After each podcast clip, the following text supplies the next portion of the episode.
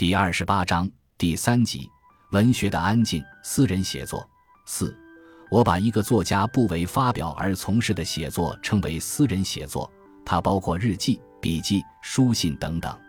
这是一个比较宽泛的定义，哪怕在写时知道甚至期待别人，例如爱侣或密友读到的日记也包括在内，因为他们起码可以算是情书和书信。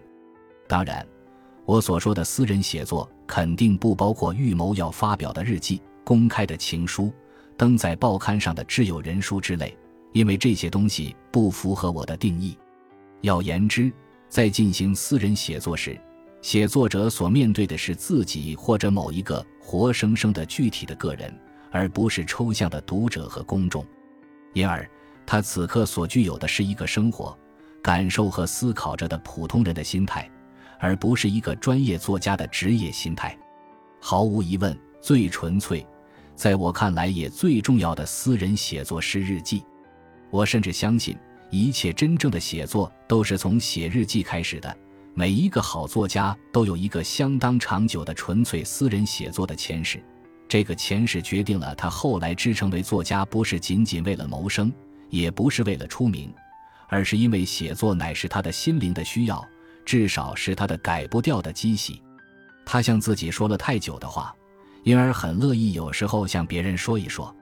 私人写作的反面是公共写作，即为发表而从事的写作。这是就发表终究是一种公共行为而言的。对于一个作家来说，为发表的写作当然是不可避免也无可非议的，而且这是他锤炼文体功夫的主要领域。传达的必要促使他寻找贴切的表达，尽量把话说得准确生动。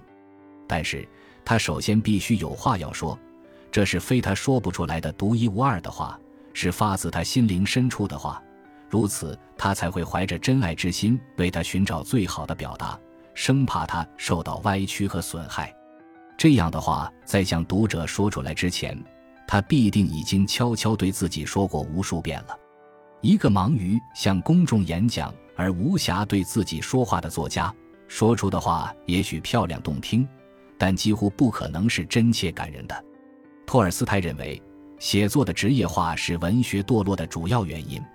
此话愤激中带有拙见，写作成为谋生手段，发表就变成了写作的最直接的目的。写作遂变为制作，于是文字垃圾泛滥。不被写作的职业化败坏是一件难事，然而仍是可能的。其防御措施之一便是适当限制职业性写作所占据的比重，为自己保留一个纯粹私人写作的领域。私人写作为作家提供了一个必要的空间。使他暂时摆脱职业，回到自我，得以与自己的灵魂会晤。他从私人写作中得到的收获，必定会给他的职业性写作也带来好的影响。精神的洁癖将使他不屑于制作文字垃圾。我确实相信，一个坚持为自己写日记的作家是不会高兴去写仅仅被市场所需要的东西的。感谢您的收听，本集已经播讲完毕。喜欢请订阅专辑，关注主播主页，更多精彩内容等着你。